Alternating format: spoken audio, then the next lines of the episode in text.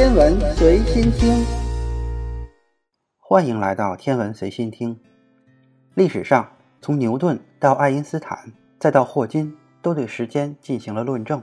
从牛顿的时间不可更改、绝对的属性，到爱因斯坦的光速改变时间理论，再到霍金的黑洞影响时间流速的理论，时间的概念不断发生着转变。当今量子力学的突飞猛进，可以对时间的概念进行一次总结：时间只不过是用来描述物体运动状态的一种参照物。面对未知的世界，人类把时间虚拟出来，用来帮助我们更好地感知这个世界。所以，时间从本质上讲就是物质运动的一个结果。对宇宙的整体来说，时间并不是没有的，因为无量的时间都是存在，无量的过去都是现在，无量的未来就是当下。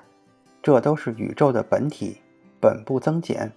现在的全宇宙就是当初的那个起点，当初的那个点就是现在的全宇宙，什么都没有少，当然也不会多。时间只不过是存在于我们的意识之中。从科学的定义来说，根据大爆炸模型，一百三十八亿年前，宇宙发生了大爆炸，从此产生了时间和空间的概念。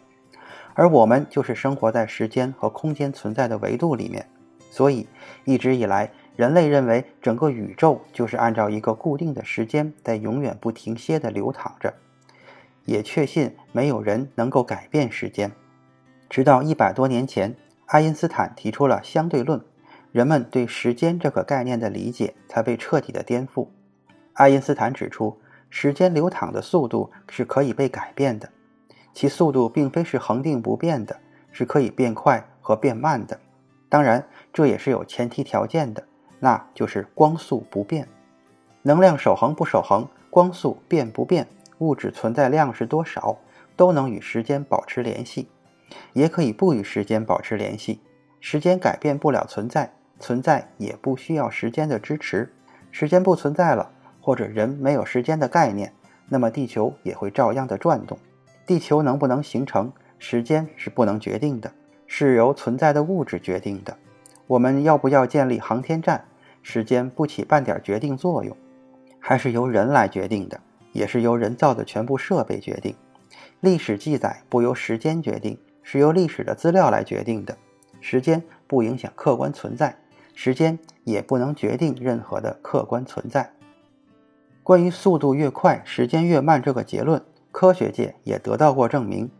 在一九七一年的时候，有人就用两个原子钟做了这个实验，一个放在飞机上，一个放在地面上，然后让放着原子钟的飞机绕着地球飞一圈，结果。放在飞机上的那个原子钟，真的就比放在地球上那个钟慢了。具体慢了多少呢？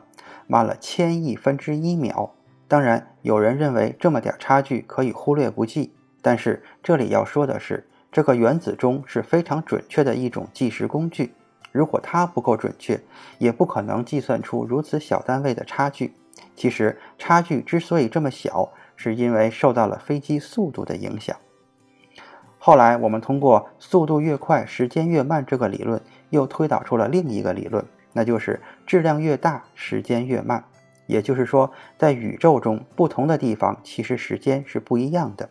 质量越大的星球附近，时间过得越慢。比如说，在太阳系，太阳、土星、木星的时间过得就比地球上要慢，反而火星过得比地球要快，因为火星的质量更小一点。所以，如果人类真的要移居火星的话，那恐怕时间就会比现在快了。而时间过得最慢的地方就是黑洞附近，这就让人联想到从远古的中国流传下来的一句有名的话，那就是“天上一日，地上一年”。生命是由无机物质通过运动变化成有机物质的。无机物时代不是时间的起点，地球开始存在也不是时间的起点。时间的起点永远可以往前推，时间起点存在在无穷遥远的过去。如果说时间没有起点，客观上又存在地球形成时的起点，生命出现时的起点，存在地球自转一周的起点。起点是由人来决定的，不是时间本身。时间观念就是人为定的起点，时间只是人类大脑产生的概念。我们随时可以定一个起点，时间是无限长的，存在无穷遥远的将来，遥远的无法用数字表示。想象要多久时间，就可以有多么久远，永远没有终点。终点也是人类大脑的概念，人类也是可以确定终点的。今天的天文随心听就是这些，咱们下次再见。